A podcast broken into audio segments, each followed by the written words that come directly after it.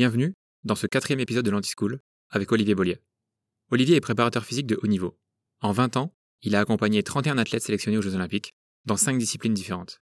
Il est aussi docteur en sciences du sport et auteur de 4 livres sur la préparation physique.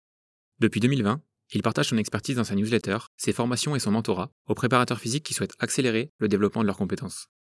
Dans cette conversation, vous allez découvrir les coulisses du plus haut niveau mondial, un trait de caractère discutable pour le grand public, mais indispensable pour les athlètes olympiques, la plus grosse idée reçue sur leur quotidien, le prix à payer lorsque l'on travaille dans ce milieu, et bien plus. Je vous laisse découvrir ma conversation avec Olivier Bollier. Je voulais qu'on parle un petit peu de, des dessous des Jeux Olympiques, parce qu'il y a peu de personnes qui connaissent ce, ce milieu-là, et toi, tu as eu la chance d'en faire quatre, si je dis pas de bêtises. Moi, physiquement, j'ai participé à deux Jeux Olympiques, mais j'ai eu des athlètes euh, sélectionnés sur six. C'est quoi l'ambiance aux Jeux Olympiques?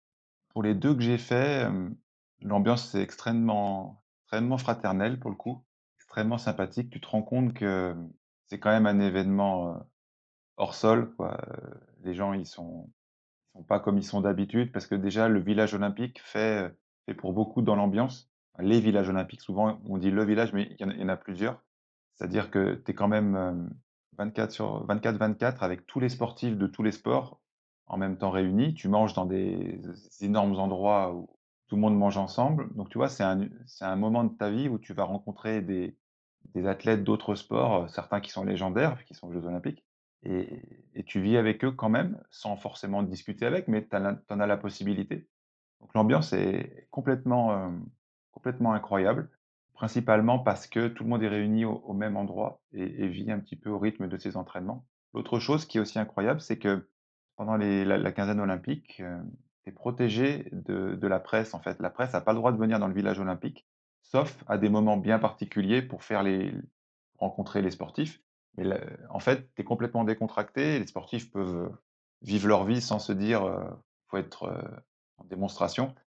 Donc en fait, c'est quelque chose de, de très particulier. Et puis, quand tu as eu la chance, vraiment, c'est une chance de, de, défiler aux Jeux Olympiques. Moi, sur mes deux Jeux Olympiques, il y en a un où j'ai pu défiler.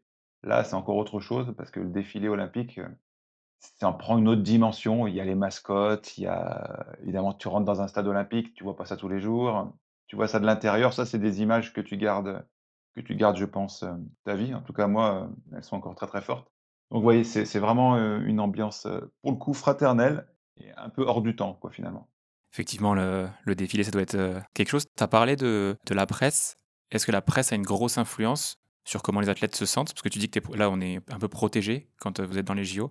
Est-ce qu'en dehors de ça, ça a une influence assez euh, positive ou négative sur euh, comment les athlètes évoluent? Alors moi, j'ai travaillé uniquement dans des sports individuels et majoritairement dans les jeux d'hiver. Donc, on est plutôt dans des sports où quand même la presse n'a pas une importance et l'argent n'a pas une importance colossale. C'est-à-dire que certains de mes athlètes gagnaient très bien leur vie, mais ça reste pas des millionnaires, quoi, tu vois.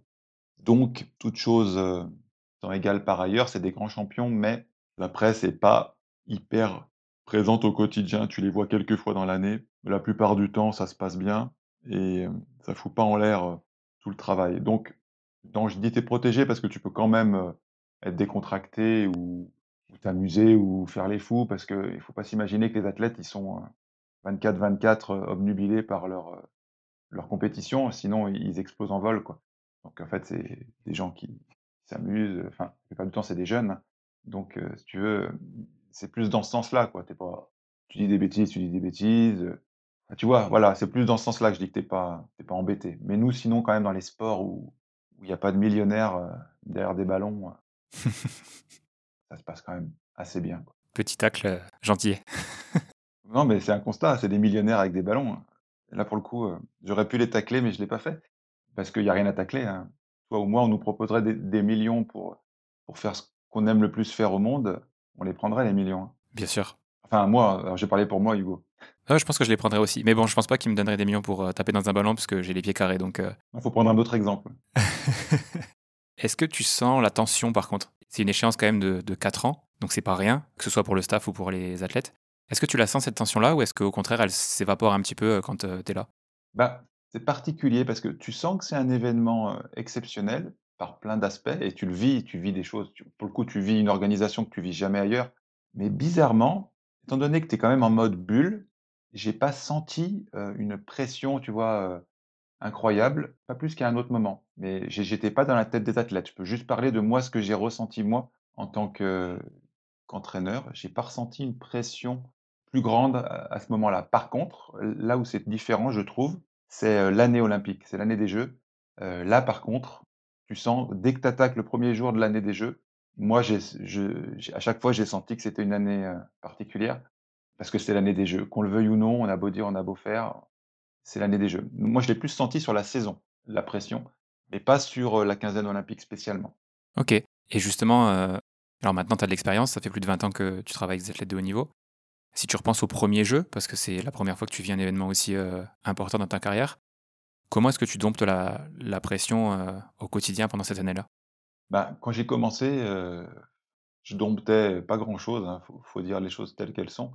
J'essayais le plus possible de de pas laisser transparaître, mes inquiétudes, mes peurs personnelles, mais rétrospectivement et puis parce que mes athlètes bienveillants m'ont dit, c'est pas une grande, grande réussite, mais j'avais d'autres qualités, liées à ma jeunesse qui qui contrebalançaient, si tu veux, ça.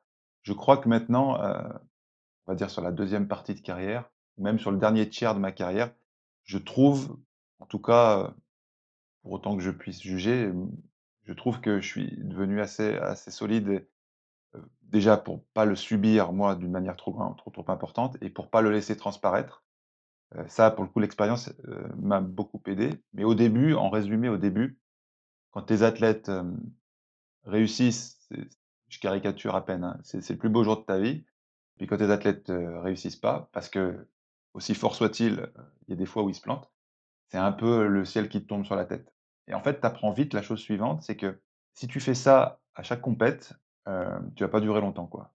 Tu vas pas durer longtemps, déjà ta santé va pas tenir et en plus, tes athlètes vont pas le supporter. Parce que tu vois, par exemple, quand tu entraînes, admettons, un groupe de 10 athlètes, tu en as 2 qui réussissent à la compète, très bien, 2 qui se plantent à fond, puis, le reste qui font un résultat, normal ou moyen.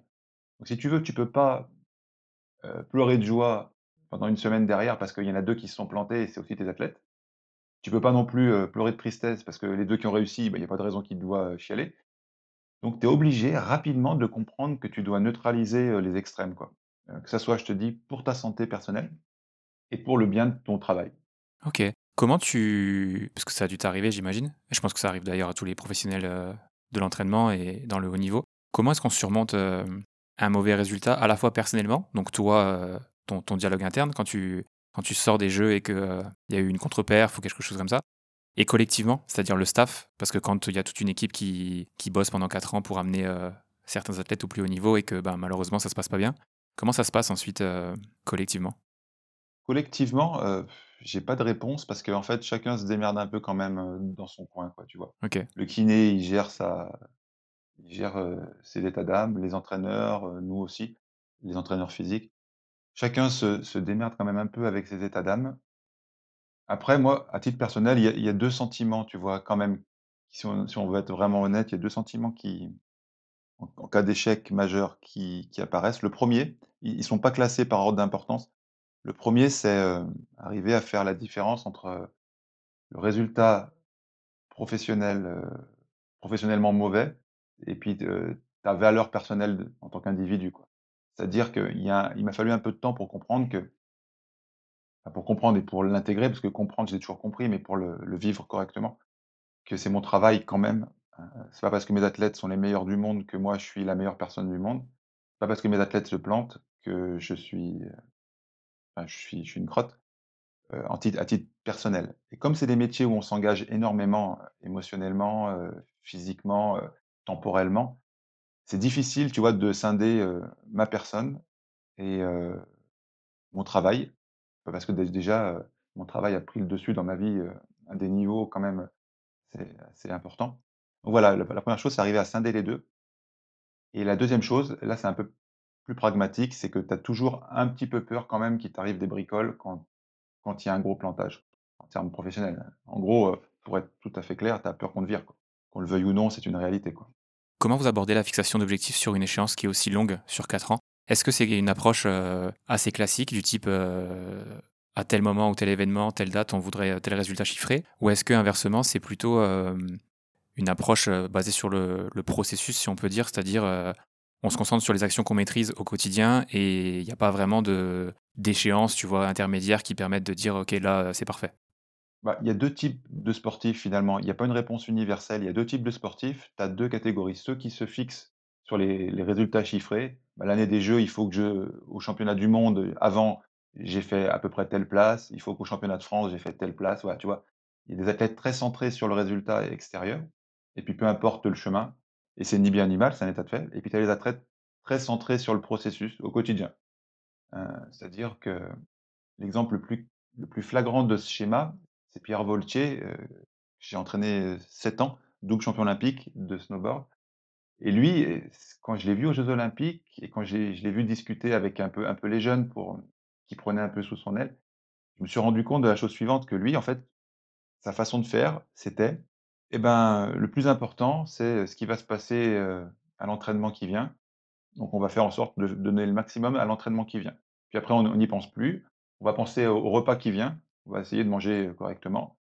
Et puis après, il, faut aller faire dodo. On va, on va bien se concentrer sur le dodo. Et puis, il voilà, en fait, il a, il a scindé toute sa préparation finalement en micro-objectifs, tu vois. Et ça, c'est impressionnant parce que du coup, ça évacue, je trouve, une grosse partie d'anxiété parce que voilà, bah, tu es sur ton repas, tu es sûr, bah tiens, on va aller se promener avec les coachs dans le village olympique pour rigoler. On va se focaliser pour bien rigoler tous ensemble. Tu vois, c'est tout découpé en mini-objectifs comme ça. Ok. Et il ne me l'aurait pas verbalisé, je l'aurais pas, je l'aurais peut-être pas vu comme ça. Et quand j'ai compris ça, ça m'a vachement aidé, moi, à titre personnel, quoi, tu vois? Ta journée, c'est ça. Bah, là, je suis en train de faire un podcast avec Hugo. Voilà, l'important, c'est le podcast avec Hugo. J'ai tourné le téléphone, de l'autre côté, peu importe ce qui se passe. On verra après et on va se concentrer sur le podcast. Ensuite, on va se concentrer sur autre chose. Et en découpant tout ça, ça peut ça peut convenir vraiment à un certain profil et puis je trouve que ça fait baisser le niveau, d'anxiété. Donc tu vois, tu as 2 profils finalement qui sont ni bons ni mauvais, mais qui conviennent ou pas à certains athlètes.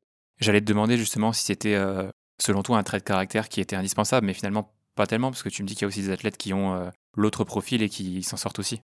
Oui, il y a les deux profils. J'aurais tendance à dire quand même que les, les tops du top sont plutôt centrés sur euh, les petites tâches au quotidien.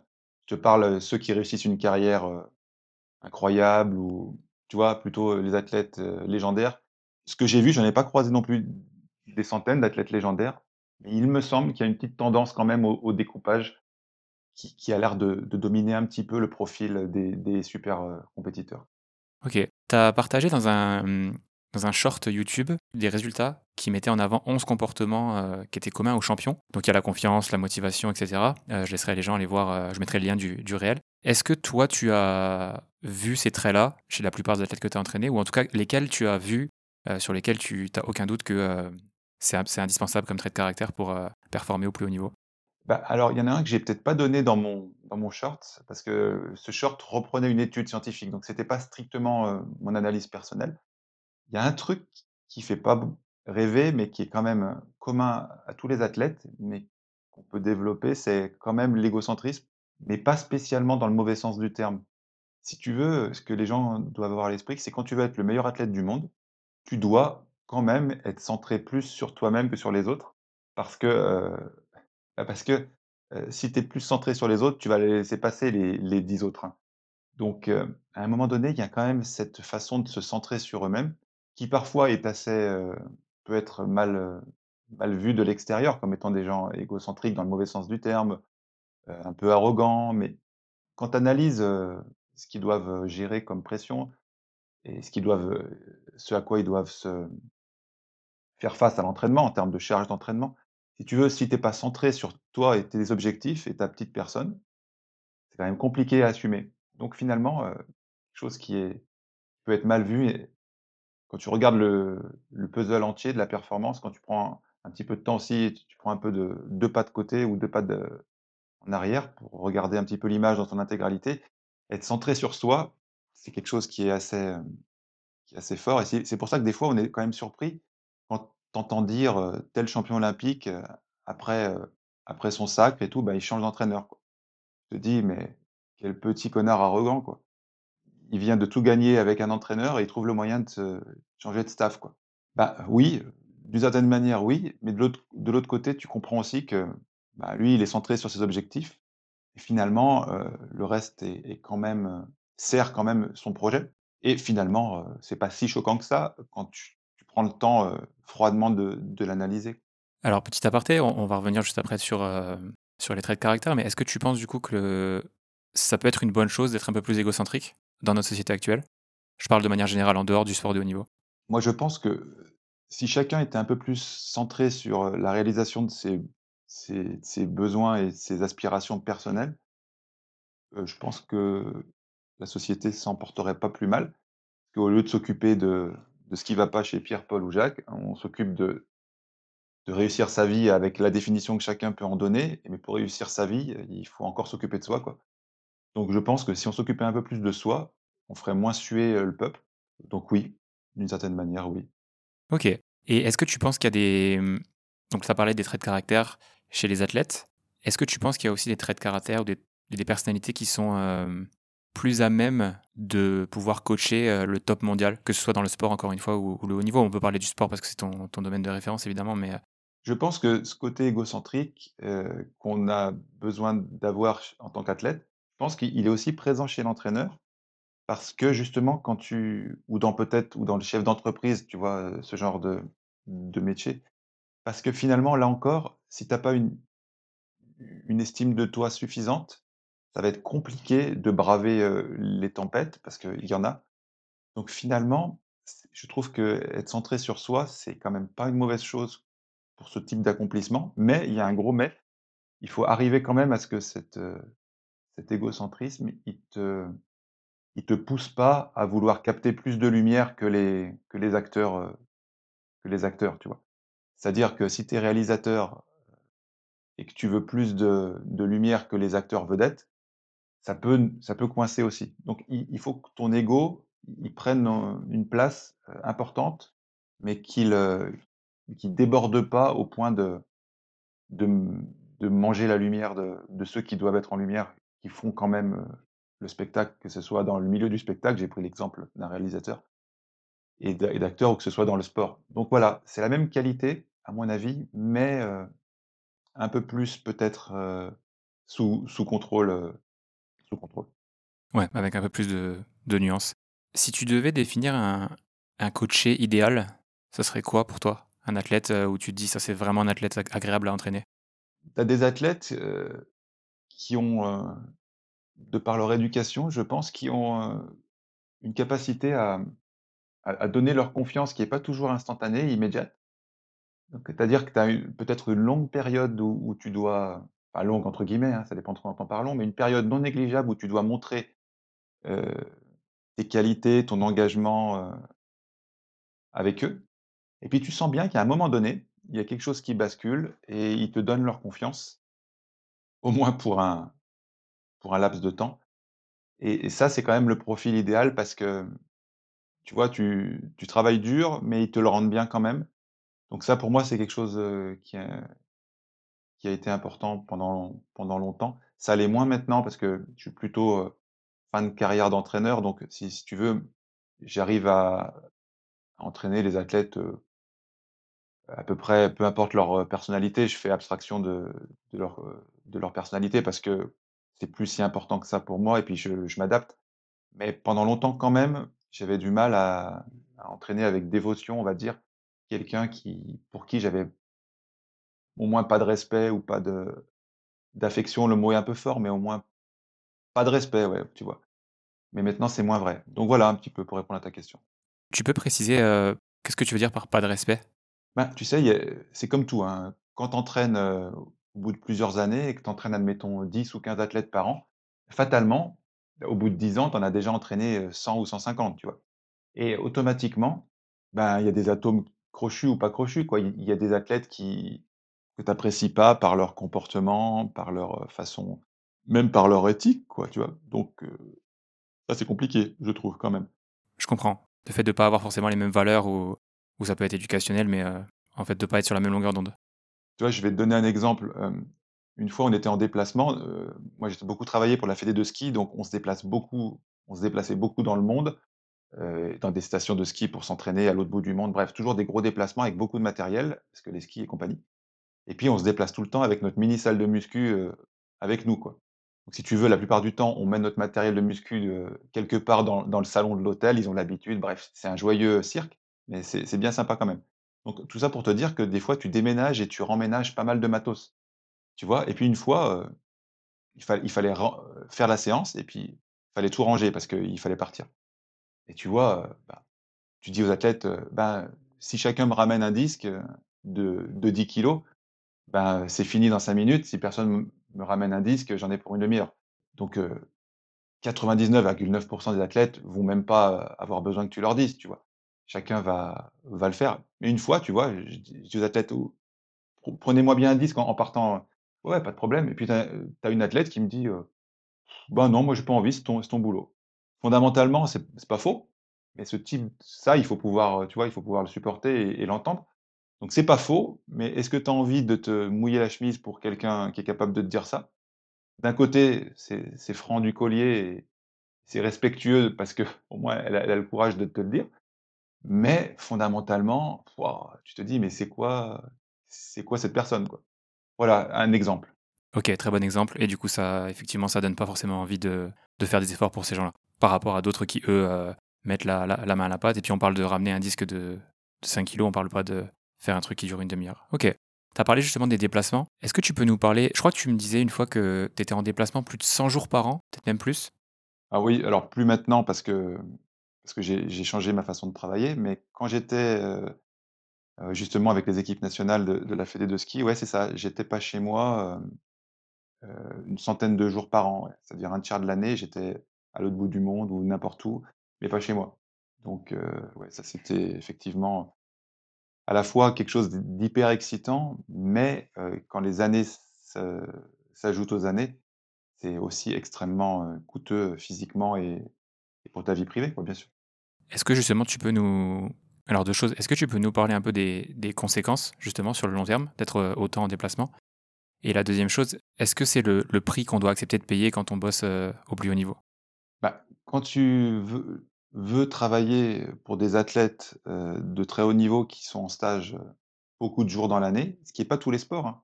Par exemple, dans les sports collectifs, ils ont beaucoup de déplacements en compète, mais ils sont assez sédentaires, tout le long de l'année, quoi, tu vois? Ils bougent tous les week-ends, d'accord, mais ils partent pas, des semaines en stage, enfin, du moins, c'est pas si souvent que ça. Mais dans certains sports, effectivement, tu te déplaces beaucoup et dans presque tous les sports, une partie de tes week-ends est et travailler parce que, heu, bah, parce que c'est pas compliqué, hein. Les compètes, la plupart du temps, pour que les gens viennent voir des compètes, faut pas leur mettre ça au milieu de la semaine, quoi. Ils bossent les gens. Donc si tu veux, heu, les compètes, souvent, pas toujours, ça a lieu quand même, heu, les week-ends. Donc force est de constater qu'à un certain niveau, tu passes quand même beaucoup de temps sur la route et une partie de tes week-ends est utilisée pour travailler, un petit peu toujours, si on veut faire le parallèle avec les gens du spectacle, quoi. Tu vois, tu tu travailles, tu es technicien pour un groupe de rock ou un groupe de n'importe quoi d'autre. Ils font des concerts, heu, plein de semaines dans l'année et ben, tu es sur la route avec eux plein de semaines dans l'année, quoi. Tu vois, on il y a le sport et le spectacle, c'est un peu les 2 exemples qui me viennent.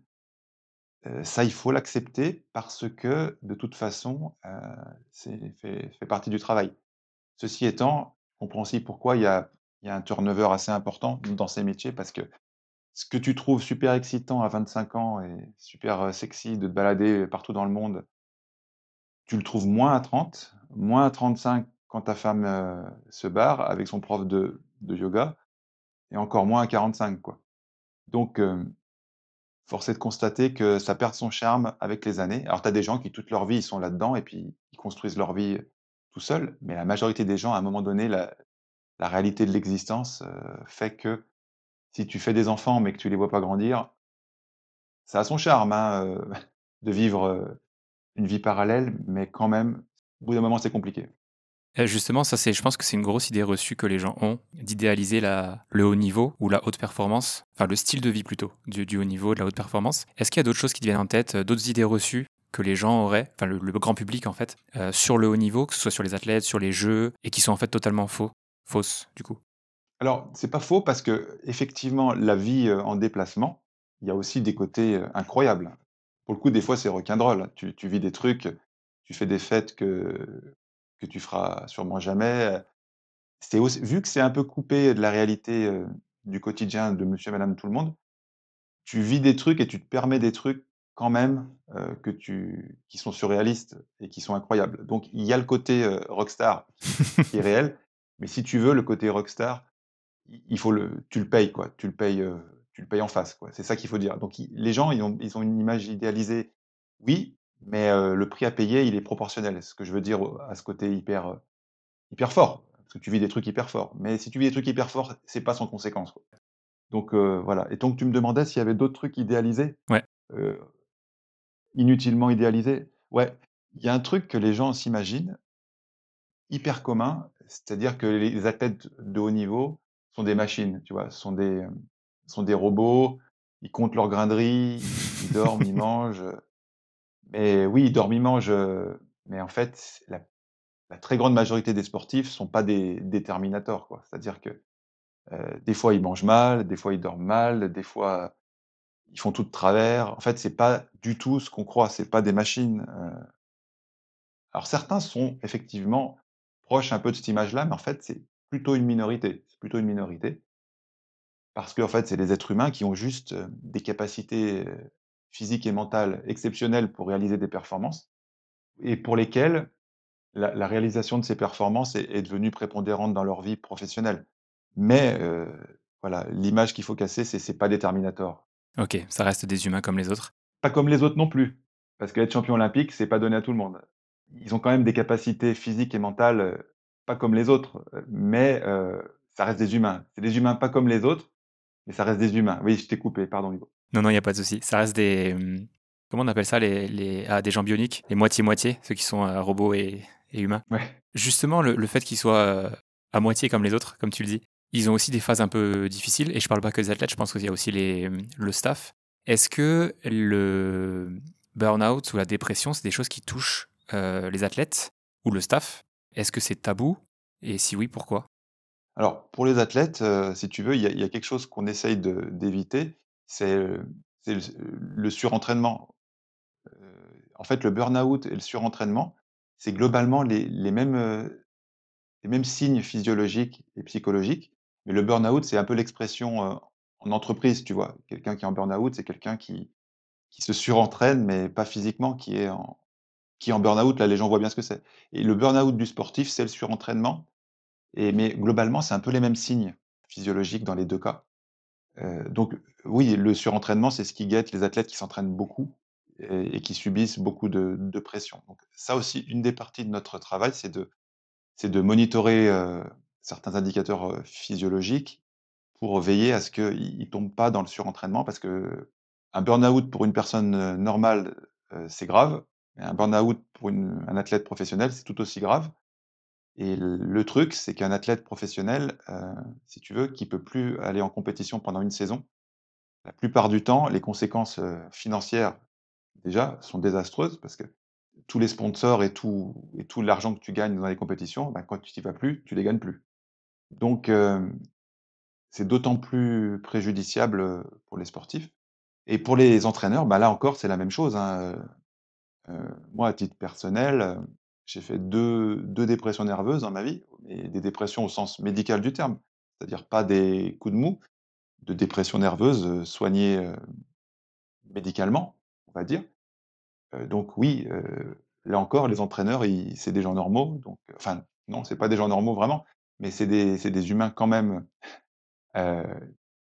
qu'on le veuille ou non et tu fais une dépression nerveuse et et tu es en déplacement 100 jours par an, ça devient très, très compliqué parce que tu peux pas tu peux pas te réfugier, derrière, quoi que ce soit. Toi, tu vis en groupe, si ta stabilité émotionnelle est pas est pas correcte, c'est ingérable. C'est-à-dire que tu tu peux plus travailler et tu fous en l'air tout toute la vie de groupe.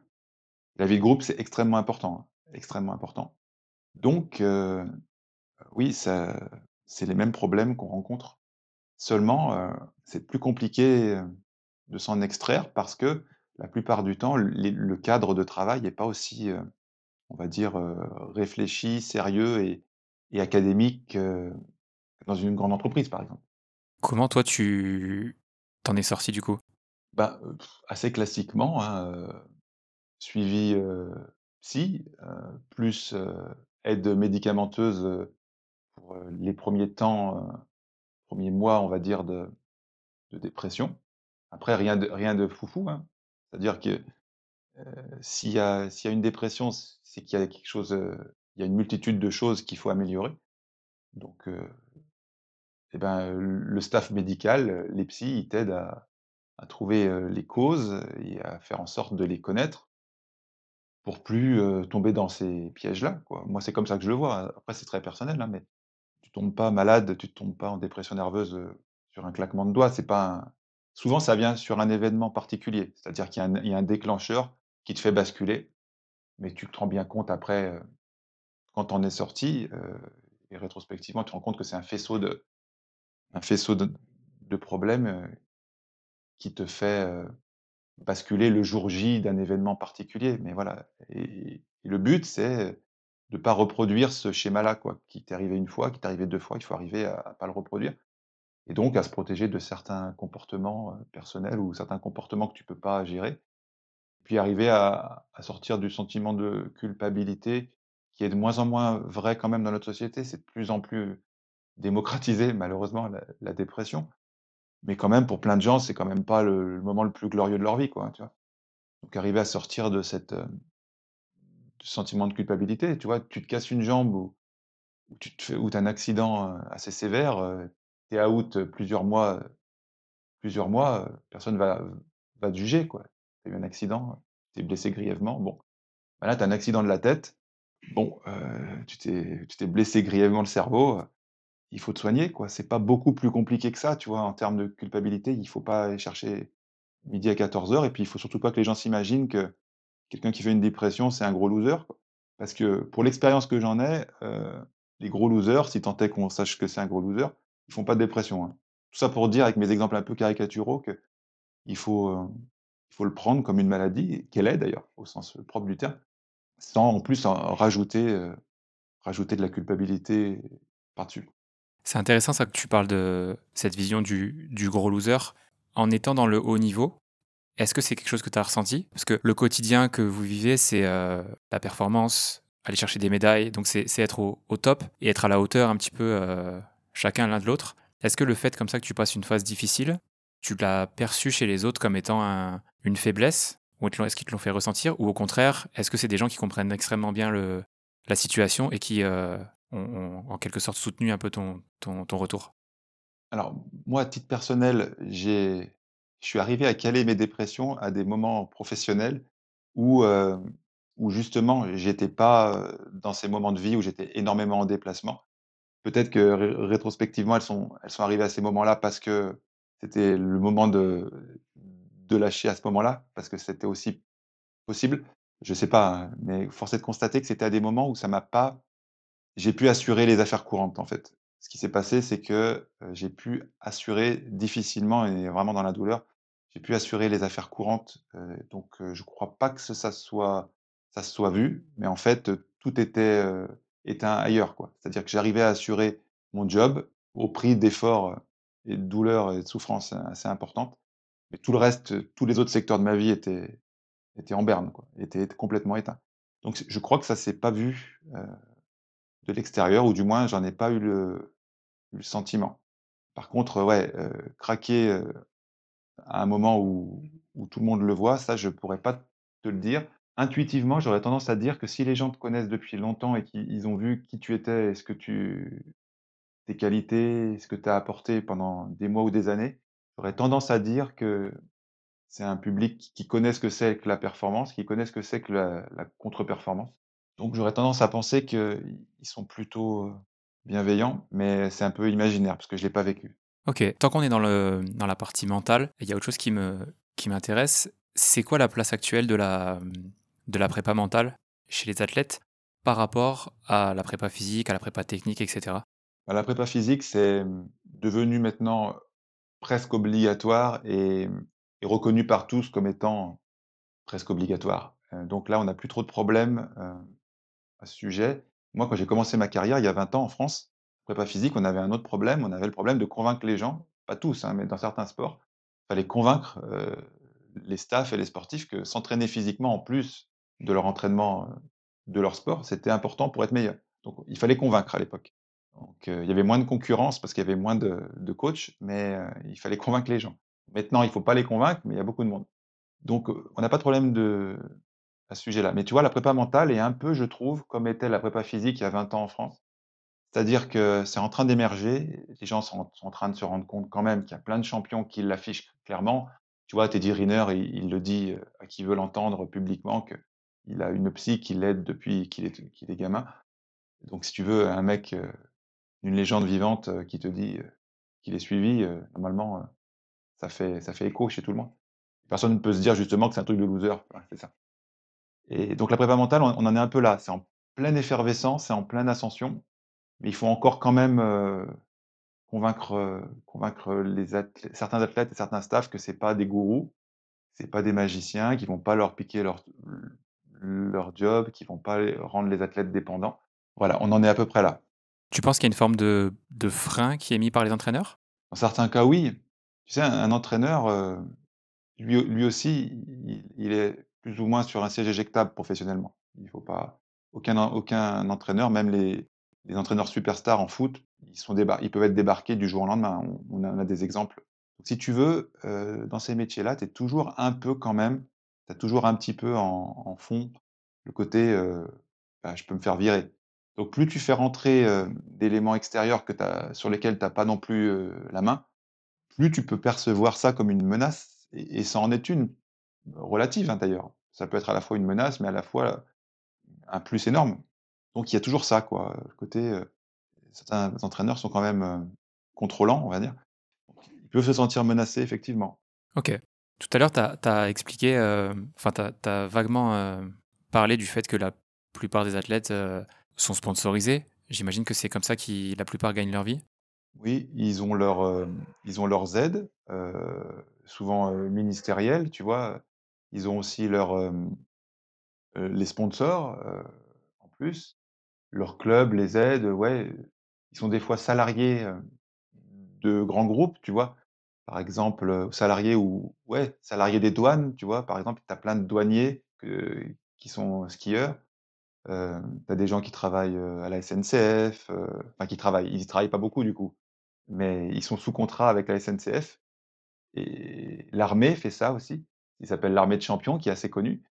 Bref, hem, tu as comme ça des des athlètes qui sont embauchés par des grandes, grandes, entreprises, publiques ou privées, qui sont un peu, comment dire? Étendards, quoi, tu vois? Et puis, OK, c'est une sorte de de deal entre l'athlète et la l'entreprise pour, promouvoir un petit peu le la marque de l'entreprise?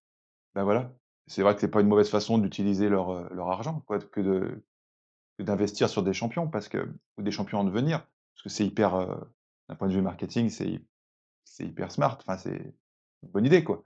D'avoir un champion, comme porte-étendard de sa société, c'est mieux que de que de rien faire déjà et puis, je trouve que c'est bien pour les employés, enfin, tout le monde c'est un bon un bon message. Le le sport véhicule quand même des des chouettes valeurs entrepreneuriales, je trouve.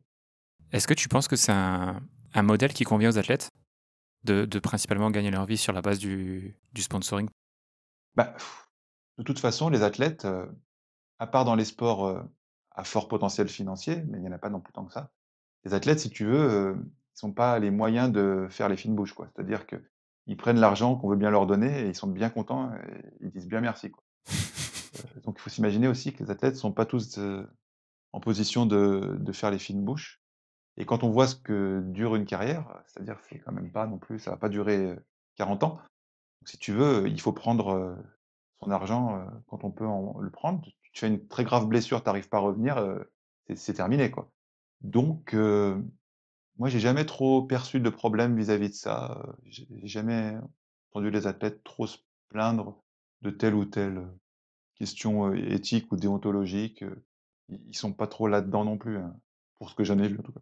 C'était pas trop en termes d'éthique parce que je suis comme toi, je pense que c'est une bonne chose que les entreprises s'associent aux athlètes. C'est plus, hem, est-ce que tu penses qu'on arrivera à un point où il y aura de plus en plus d'athlètes qui, heu, vont s'émanciper au niveau financier? Et je précise ma pensée, c'est en monétisant, tu vois, leur audience, parce qu'ils ont la chance, enfin la chance, ils l'ont mérité, c'est pas une chance, mais ils ont une audience.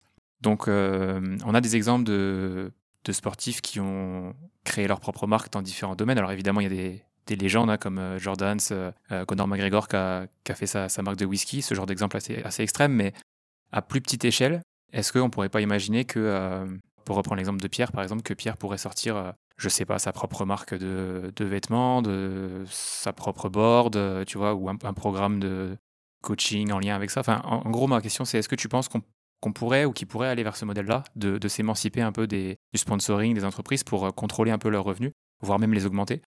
Ouais, je pense que certains tu as cité certains athlètes légendaires, donc mais ça, ça fait pas, pas beaucoup en pourcentage, hein, d'athlètes, professionnels qui le font déjà, mais tu remarques quand même qu'ils le font surtout sur la fin de carrière, en passage de témoin avec leur vie future.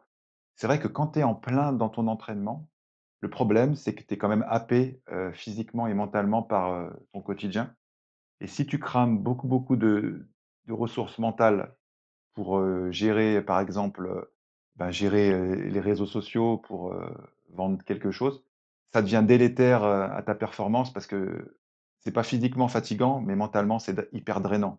Donc c'est compliqué qu'ils le mettent en place, tu vois, dès le début.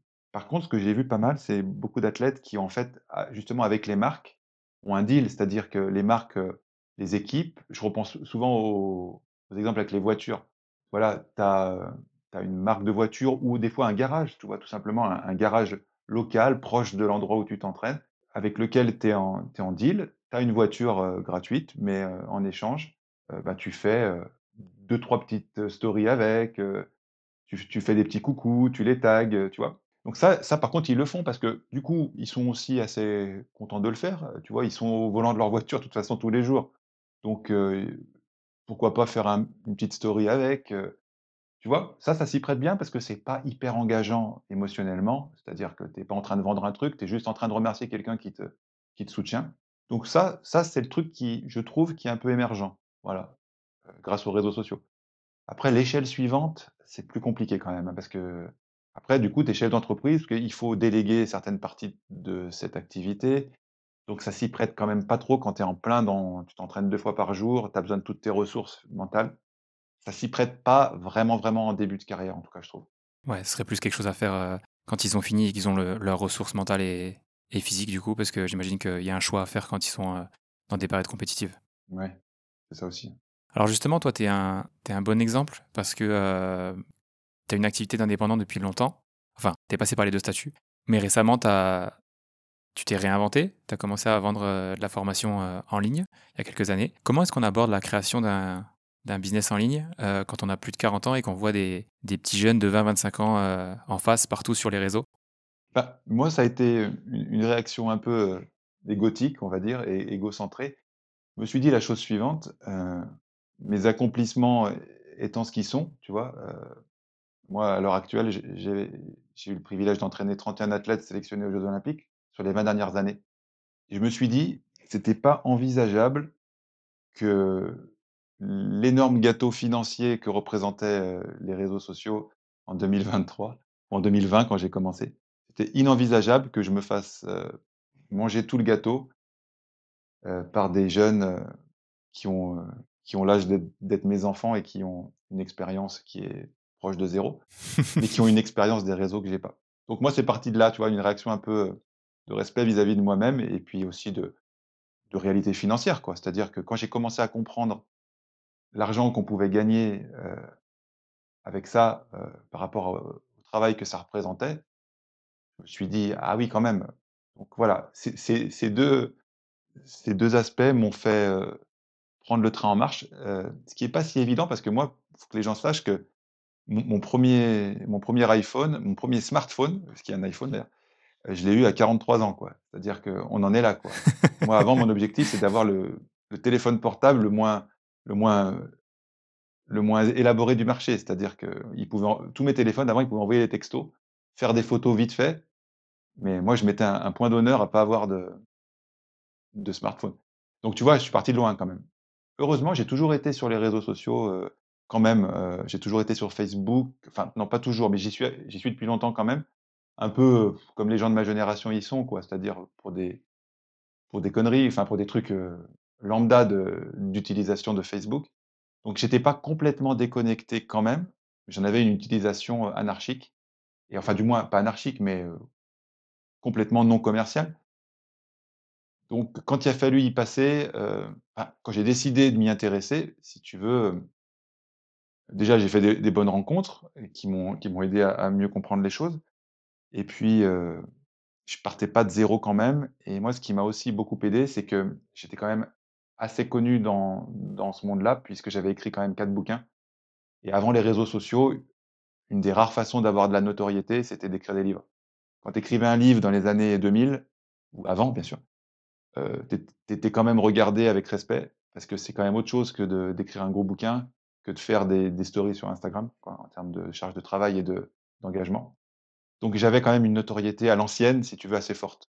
Donc quand j'ai transformé ça et ça s'est fait doucement, hein, parce que même encore il y a pas longtemps, ça ressemblait pas à grand chose en termes de forme, mais le fond était là. Ça s'est fait quand même assez vite, quoi, parce que je partais pas de zéro. Oui, parce qu'effectivement, tu avais déjà créé, heu et partagé beaucoup d'informations. Je me souviens avoir vu sur ta chaîne YouTube qu'une de tes premières vidéos, elle a 7 ans ou 8 ans, je sais plus. Donc heu, ça remonte quand même que tu que tu partageais déjà du du contenu, même si effectivement c'était pas au même niveau, c'est pas aussi régulier et cetera.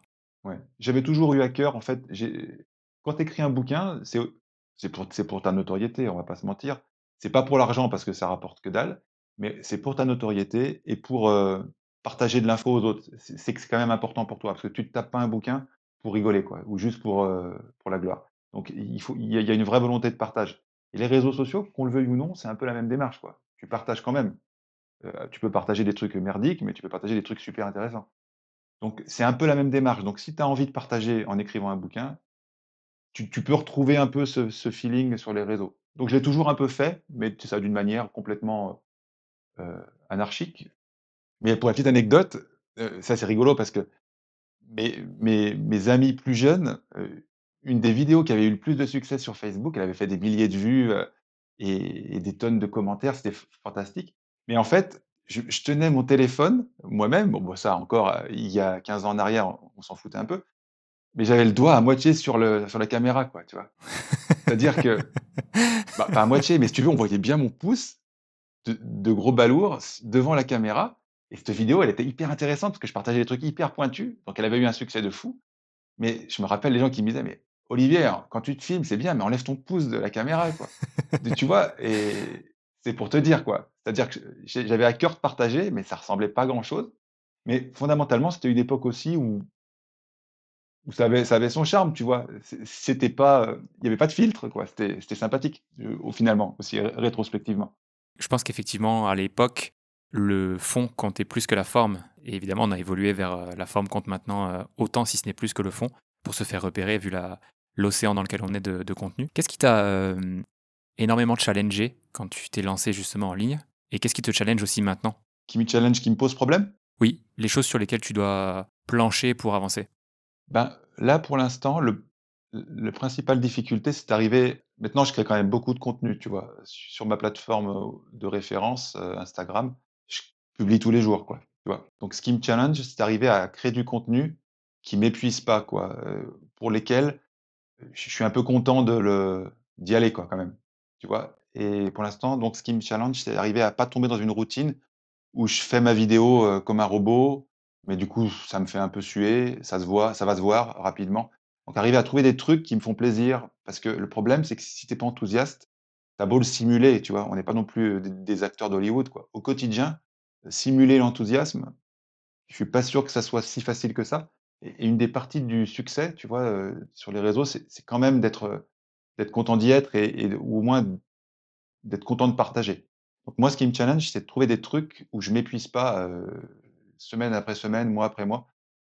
Donc voilà, donc j'essaye des trucs des fois avec plus ou moins de réussite, mais au moins quand j'essaye un truc, ça me un peu bizarre et ben, c'est c'est toujours stimulant parce que ça se passe pas forcément bien, mais c'est un truc que j'ai voulu essayer, quoi.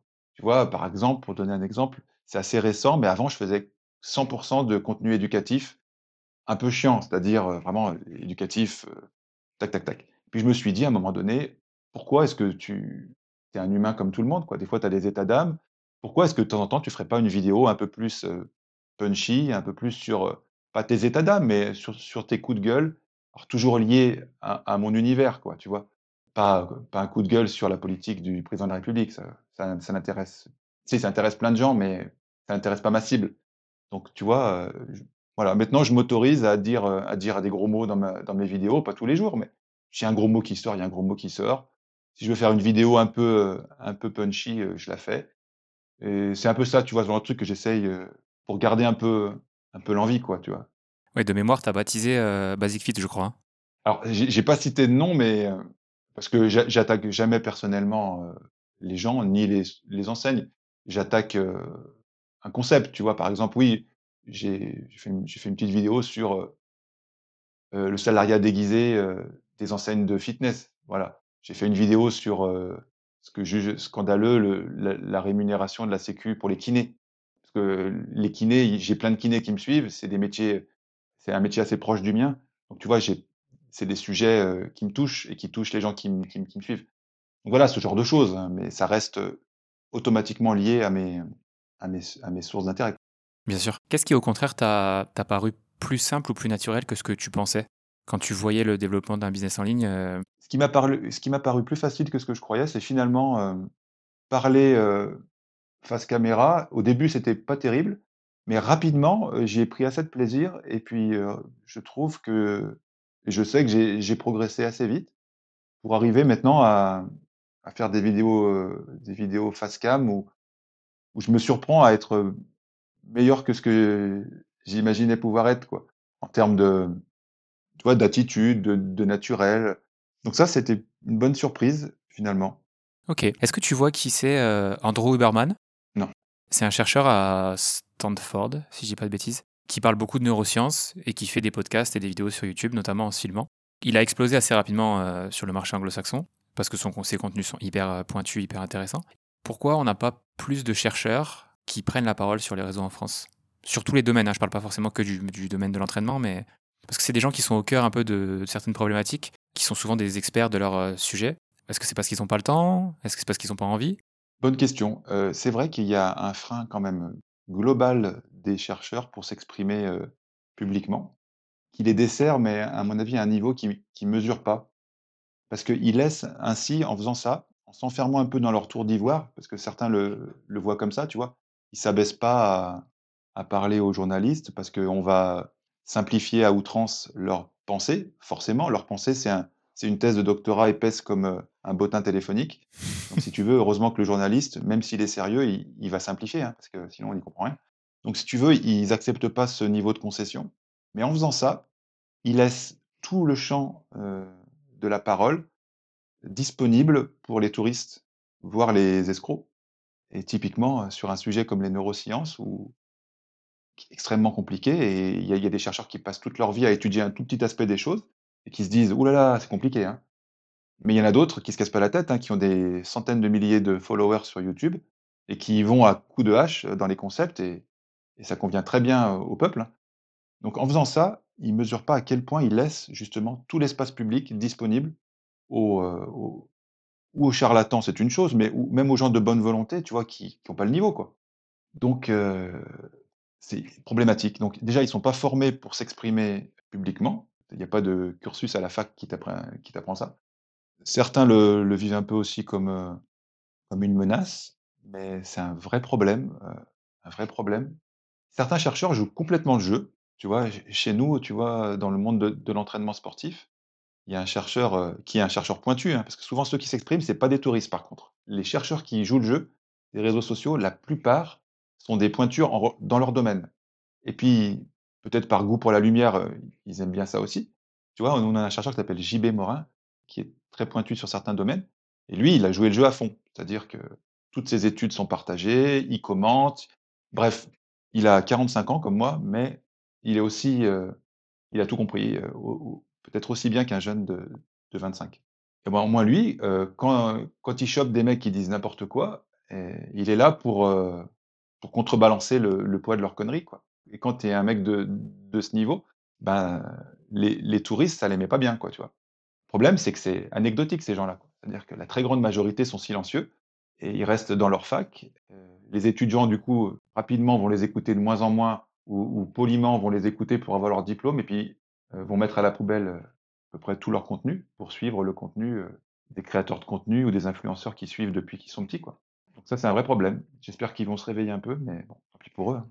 J'ai eu une conversation justement avec un, un neuro-endocrinologue et il me disait la même chose euh, dans le podcast, qu'il y avait un- une sorte de désintéressement pour la science, euh, voire même de perte de confiance, que je trouve dommage parce qu'effectivement, je pense qu'il y, y a une énorme place à prendre pour les scientifiques. Pour reprendre l'exemple de JB Morin, euh, j'ai eu la chance de le rencontrer quand j'étais dans mon cursus euh, en prépa physique. Il a sorti deux applications, je crois. Enfin, c'est pas les siennes. Il il les a, heu, il a mis son aval scientifique, mais il, heu, c'est pas son business. D'accord, ok. Euh, mais imaginons que ce soit son business, le fait de prendre la parole en amont sur euh, ces sujets-là, c'est un énorme coup de pouce euh, versus un chercheur qui se dirait, bah tiens, euh, on va faire euh, un outil comme ça pour, euh, pour les entraîneurs ou dans un autre domaine, peu importe, mais qui n'a pas en fait l'audience pour euh, rentabiliser ce, ce- cet outil-là. Bien sûr. Après, j'ai quand même rencontré dans ces profils-là, parce que moi, les gens ne le savent pas, mais j'ai un doctorat moi à la base. J'ai un doctorat en sciences du sport. Donc je connais assez bien ce monde. J'ai quand même trouvé que ces gens-là étaient pas spécialement obnubilés par l'argent, quoi, tu vois? Ce qui fait aussi qu'ils ils mesurent pas, heu, ce qu'ils perdent en termes de revenus parce que, de toute façon, s'ils avaient voulu être riches, heu, ils auraient pas fait, heu, chercheur, tu vois? Un chercheur en France, heu, crois-moi que c'est étant donné, ce qu'ils ont investi dans leur formation et c'est vraiment misérable ce qu'ils gagnent, hein, rapporté à ce qu'ils ont mis dans la balance. Donc si tu veux, c'est pas des pas des profils aussi très très tournés vers vers les sous, ce qui fait qu'ils mesurent pas qu'ils pourraient devenir, heu, pourraient faire, heu, 10 fois leurs revenus ou 5 fois leurs revenus facilement, tu vois? Mais bon, ils le mesurent pas ou ils en ont pas l'envie, je ne sais pas. Mais ça doit jouer ça aussi. Ils aimeraient un peu plus les sous, peut-être qu'ils se réveilleraient un peu, peut-être. Et puis de toute façon, au-delà de l'argent, il y a aussi ce que tu as dit, qui est que ils apporteraient énormément de nuances en fait au débat, qui sont souvent extrêmes. On l'a bien vu avec le Covid, quoi, c'est-à-dire que là, pour le coup, les chercheurs étaient avaient le micro, heu, devant la devant la bouche toutes les tous les jours, quoi. Donc heu, ils ont été mis en lumière à ce moment-là, mais finalement, heu, est-ce qu'ils sont est-ce qu'une fois que le Covid est terminé, est-ce qu'on en entend au autant parler? J'ai pas vraiment le sentiment. On va finir avec une partie sur euh, la communication. Tu as dit dans le podcast biomécanique de Jérôme Cazerolle, qu'on salue, tu as dit le contenu n'est pas le plus important. Ce qui est le plus important, c'est la capacité de le transmettre sur le terrain. Qu'est-ce que toi, tu as appris sur la, la communication et le relationnel euh, en 20 ans dans le haut niveau? J'ai appris que moins il y a de friction dans la communication, mieux c'est. C'est-à-dire qu'à un moment donné, moi j'essaye de simplifier au maximum le message, quitte parfois à le caricaturer un petit peu, mais en fait, un message, une idée, point à la ligne, quoi.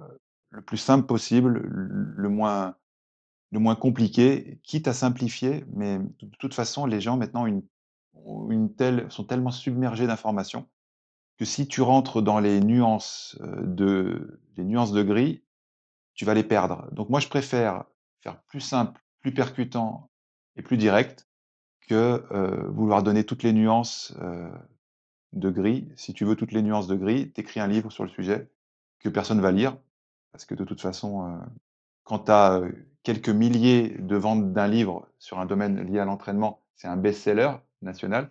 Quelques milliers, je te parle, hein. Mhm. Et quand tu as quelques milliers de vues, sur une vidéo, c'est tout ce qu'il y a de plus ordinaire, quoi. Donc si tu veux, le match est perdu. C'est ça qui est déprimant, c'est qu'en plus, j'ai l'impression que l'apport de connaissances, fouillées, pointues, nuancées, c'est possible que dans des choses de type bouquin ou au moins vidéo très longues, mais qui sont, quand même globalement, heu, submergées par le très court et le très impactant. Donc c'est un peu décourageant, mais force est de constater que c'est comme ça que ça fonctionne. Donc là encore, on peut se positionner de 2 façons. La première, c'est: «Oh, c'était mieux avant, je m'en vais» et là encore, tu laisses toute la place, aux touristes. Ou l'autre possibilité, bon, bah, les règles du jeu ont changé. Je rentre quand même dans ces règles du jeu pour essayer quand même de tirer le message vers le haut. Voilà, moi j'ai très clairement choisi, la deuxième option. Pas que pour des raisons, louables, hein, on va dire que c'est aussi une façon de gagner de l'argent. Attention, il faut être très, très clair avec ça. Mais force est de constater que, tu vois, je prends toujours l'exemple du rugby, quoi. On peut dire: «Mais c'est un scandale, ce ballon, il est en forme d'olive. Quand il tombe par terre, le ballon de rugby, il part, dans n'importe quelle direction». Moi, je suis pas d'accord, hein, je voudrais un ballon rond. Si tu veux un ballon rond, mon mon bonhomme, tu vas jouer au foot. Mais si tu acceptes, pas les règles du rugby, mais que tu veux quand même y jouer, tu vas rien comprendre et tu vas être à côté à côté à côté du jeu. Donc voilà, on peut pas on peut pas, heu, refuser les règles d'un jeu et vouloir y jouer à moitié. C'est forcément à contre-emploi. Voilà donc où j'en suis moi, à l'heure actuelle. OK. Est-ce que tu as suivi des formations en communication, en gestion de groupe et cetera ou tu as tout appris, heu, sur le tas? Ben, en communication, pure et dure, bah, j'ai quand même beaucoup appris sur le terrain parce que quand tu dois coacher des des athlètes, tu as intérêt à être clair et net et précis. Tu tu fais pas des grands discours au quotidien pour présenter ta séance. Je pense que je tiens aussi cette, heu, capacité de mes années sur le terrain, parce que c'est de la communication de la même façon, si ce n'est que c'est médié par un écran. Heu, après en formation, heu, spécifique, j'ai fait des formations en ligne sur des sujets, proches, effectivement, récemment, orientés un petit peu su sur le marketing et la communication. Effectivement, mais tardivement quoi, on va dire ces 2 ou 3 dernières années. Oui, c'est pas ça c'est pas ça qui t'a formé, heu, je parlais plus de communication, hem, sur le terrain avec les athlètes. C'est pas ça qui c'est pas les form tu tu pas suivi des formations pour apprendre la communication, le relationnel? Non, mais heu, étudier le marketing, ça m'a quand même, vraiment aidé à enlever, enlever le l'accessoire pour garder que l'essentiel. Ça m'a quand même énormément aidé pour, accrocher l'attention des gens. Typiquement, avant, je pouvais commencer une vidéo en disant: «Bonjour, aujourd'hui, si vous le voulez bien, on va parler de blablabla». Ce qui n'a absolument aucun sens parce que le bonjour et le aujourd'hui on va parler, on en a rien à faire. Ce qu'on veut, c'est rentrer dans le vif du sujet. Donc ça ça si je l'ai je l'ai appris, hem, je l'ai appris ré ré récemment grâce un petit peu au marketing, oui. Si, si, ça j'ai progressé là-dessus. Après avoir un message clair et structuré, ça je le maîtrisais d'avant. OK. Tu as bossé avec, heu, des athlètes de manière individuelle, mais tu as aussi bossé avec des groupes, notamment quand tu étais, heu, dans les équipes de France, de ski et de snowboard, je crois. Quand tu as un groupe avec des âges, des sexes et des niveaux de réussite aussi qui sont différents, comment ça influence, heu, la communication que tu as avec les différents athlètes?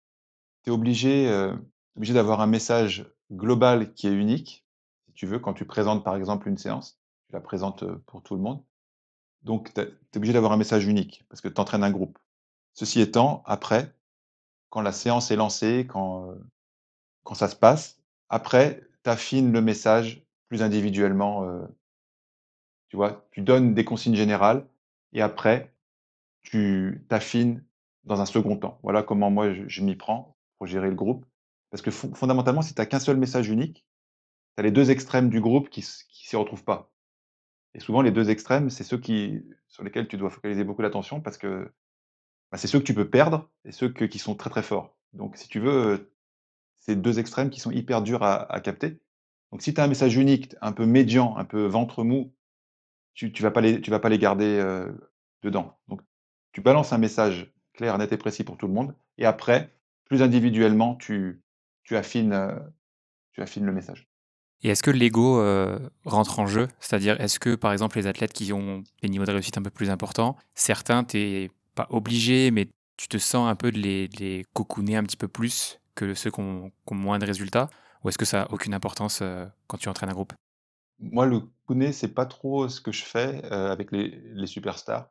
Moi, ce que je fais avec les superstars, c'est que je leur laisse d'ailleurs, j'ai pas trop pas trop le choix, hein. Je dis: «Je leur laisse» comme si c'était moi qui qui avait la main dessus. Mais fondamentalement, ils ont une part d'autonomie et de de liberté dans le dans leur contenu qui est bien plus grand, qu'un débutant. Parce que leur expérience fait que s'ils ont pas un peu la main quand même sur les contenus, ça va pas le faire. Ils ont ce besoin de contrôle? Bah, ils ont cette légitime, heu, envie de d'avoir la main sur leur, heu, sur ce qui fait leur réussite, quoi. C'est-à-dire qu'à un moment donné, c'est quand même eux qui font, quoi. Et eux, ils ont ils font depuis longtemps, à très haut niveau. Donc heu, si tu veux, si tu leur donnes un contenu qui est en forme de triangle et que peut-être qu'il faudrait un peu polir un bout du triangle, il faut leur laisser le polir. Parce qu'ils savent quand même mieux que toi qui est qui est bon pour eux puisque ça fait très longtemps qu'ils le font à à des hauts niveaux de réussite. Donc voilà et cette marge de de manœuvre, voilà. Donc faut savoir aussi, s'imposer par rapport à l'expertise que toi tu as, mais il faut savoir aussi lâcher du lest, et leur faire confiance sur, la façon dont eux ils savent, s'entraîner. On va finir avec quelques questions. La première, c'est si tu pouvais dîner avec une personne, qu'elle soit morte ou vivante, ça serait qui? Arnold Schwarzenegger. Pourquoi? Bah, parce qu'il incarne pour moi ce qui est le plus incroyable dans une vie, c'est ta capacité à être au sommet de 3 univers complètement différents. Il a été au sommet de son sport, le culturisme, pendant 2 décennies. Il a été au sommet, heu, des box-office des films d'action pendant des décennies aussi et puis il a eu une carrière politique, heu, incroyable puisqu'il était gouverneur de Californie, ce qui est normalement le la dernière marche avant le une promotion éventuelle comme président des États-Unis. Il n'a pas pu l'être parce qu'il n'était pas né sur le sol américain. Donc si tu veux des réussites internationales de ce niveau dans le sport, la politique et le divertissement, dans dans une vie, 99,9 d'entre nous n'y arriveront pas dans une vie sur un secteur. Lui, il il l'a obtenu sur 3 secteurs. T'as lu sa biographie? Bien sûr. Faudrait que je la relise d'ailleurs. On m'en a dit beaucoup de bien, mais je l'ai pas encore lu. Je suis pas objectif parce que je suis un fan, mais crois que tout le monde s'y retrouve, même les intellectuels, heu, qui trouvaient Schwarzy ridicule il y a 10 ans ou 20 ans en arrière. Maintenant, tout le monde trouve, heu, fantastique. C'est rigolo parce que tu vois, j'ai discuté avec ma femme et heu, il y a Stallone, tu vois, qui sort une série, exclusive sur Paramount, heu, King Tuchla, peu importe. Ce que je veux dire, c'est que ces gens-là maintenant, on s'est foutu de leur gueule, tu vois, pendant, heu, 20 ans ou 30 ans. Quand moi j'étais jeune, tu vois, les films d'action, tout le monde se foutait de leur gueule. Puis maintenant, tu vois, quand quand il a fait, Rocky, je sais plus combien, Stallone, toutes les critiques ont trouvé ça, mais qu'est-ce que c'est profond, qu'est-ce que c'est bien joué, c'est admirable. C'était les mêmes connards, tu vois, qui qui trouvaient ça, ridicule et machiste et tout ce que tu veux. Donc tu vois, c'est rigolo. Voilà, je sais plus pourquoi je parle de ça, mais oui, parce que j'étais je je suis un fan, donc je suis je suis pas objectif sur sa sur sa bio, mais tout le monde est est un peu unanime là-dessus, quoi, tu vois? Super, il faut absolument que je la lise. Ouais, vraiment, tu vas te régaler. Est-ce que tu as une croyance impopulaire par rapport au monde actuel ou par rapport à la société en général? Ouais, j'ai une croyance une croyance assez récente qui est complètement à contre mais c'est assez récent chez moi, qui est complètement à contre-emploi, c'est le fait de dire: «Celui qui veut, il peut». Tu vois? C'est le truc le plus enseigné chez les enfants, chez les adolescents, chez tout le monde. Si tu veux, tu peux et finalement, heu, c'est une énorme connerie, quoi. Heu, parce que s'il suffisait de vouloir pour pouvoir, il y aurait que il y aurait des millionnaires dans la rue, heu, il y aurait des gens sur Mars, il y aurait des champions olympiques, à tous les coins de rue aussi. En fait, vouloir, ça suffit pas à pouvoir, quoi. Pour obtenir des accomplissements, sans parler hors normes, mais des accomplissements supérieurs à la moyenne, en fait, il faut une somme de qualité, qui qui est pas, pas liée qu'à ton qu'à ton bon ta bonne volonté, quoi. Et ça, je l'ai appris aussi avec le sport, c'est-à-dire que, t'entraîner dur, c'est très, très important, mais à un moment donné, tu vois très bien que si tu es pas doté de qualités physiques et mentales que tes parents t'ont léguées, amuse-toi, tu peux t'entraîner toute ta vie, heu, il se passera rien parce que tu es pas doté de ce qu'il faut et c'est pas grave, tu peux faire plein d'autres trucs cool. Mais tu vois, si tu veux, tu peux, ça, ça fait mal, quoi. À mon avis, à à des générations de de personnes qui vont être malheureux parce qu'ils vont se dire: «Ben, moi, en fait, je suis un gros loser. J'avais qu'à vouloir plus». Bah, oui, mais si si tu avais voulu plus, en fait, tu l'aurais fait, quoi, tu vois? Je sais pas si je me fais comprendre. C'est marrant parce que le déterminisme dans le sport, tout le monde le comprend, mais dans d'autres domaines, c'est pas du tout le cas. Tout le monde comprend bien que tout le monde peut pas être champion olympique, c'est vrai, mais tout le monde comprend moins bien que tu peux pas être, heu, je sais pas, un super, heu, chef d'entreprise ou c'est vrai que c'est assez assez marqué, pourtant c'est juste une capacité physique qui diffère dans le sport, hein, par rapport aux autres, mais une ques une capacité parmi d'autres, c'est vrai. Dernière question, qu'est-ce que tu me conseilles de recevoir sur euh, le podcast? J'essaie de penser un peu à l'extérieur de de mon univers, mais non, je vais rester dans mon univers parce que je vais pas réfléchir 10 minutes. Je pense que tu peux peux interviewer, heu, m mon ami de longue date et Aurélien. Broussal Derval, je pense que tu auras des enseignements, heu utiles pour, les gens qui t'écoutent et on on a fait le même métier quand même, il y a des il y a des choses qui qui diffèrent dans notre état d'esprit. Donc je pense que c'est quelque chose c'est quelqu'un qui est dans le même univers que moi, mais qui t'apportera qui apportera aux gens qui qui nous écoutent, des choses différentes. Super, bah, l'invitation est lancée, euh, on essaiera d'avoir Aurélien sur le, le podcast. C'est quoi la meilleure façon, Olivier, de te suivre, de te contacter, d'entrer en contact avec toi? À mon avis, heu, me suivre sur Instagram, c'est ce qu'il y a de plus simple et puis, heu, si on m'envoie un message privé où on commence par, bonjour et on finit par merci et on fait pas une faute d'orthographe à tous les mots, qu'on a un message poli, clair, heu, net et précis, il y a des chances que j'arrive à à tomber dessus. Et si c'est pas le cas, il faut insister et et m'envoyer un mail. Et normalement si on insiste, on on arrive à me joindre. Parce que je suis pas Elon Musk donc ça devrait pouvoir se faire. Super. Et dépêchez-vous parce que, quand Olivier aura 60 000 abonnés, ce sera encore plus compliqué de d'entrer en contact avec lui. Et maintenant il met la gomme sur Instagram donc heu, merci beaucoup Olivier, je mettrai ton ton Instagram, heu, dans la bio. Merci beaucoup d'avoir, heu, donné ton temps pour répondre à mes questions. Bah, merci Hugo pour la pertinence des questions parce que des podcasts et des interviews vidéo, j'en ai fait quand même un paquet et là les questions étaient pertinentes, heu, plus personnelles du coup je me sens plus plus impliqué dans les réponses donc merci pour la pertinence de de tes questions qui font que ça fait 1 heure et demie qu'on parle. Normalement moi, au bout de 15 ou 30 minutes, j'ai envie de m'en aller, rapidement comme tu le sais, heu et là c'est pas le cas donc heu, merci Hugo. Merci à toi Olivier. Merci beaucoup pour votre attention. Si l'épisode vous a plu, partagez-le sur Instagram et abonnez-vous au podcast parce que plus l'Antischool sera visible, plus les invités seront épiques. On se retrouve dans 2 semaines pour le prochain épisode. À plus.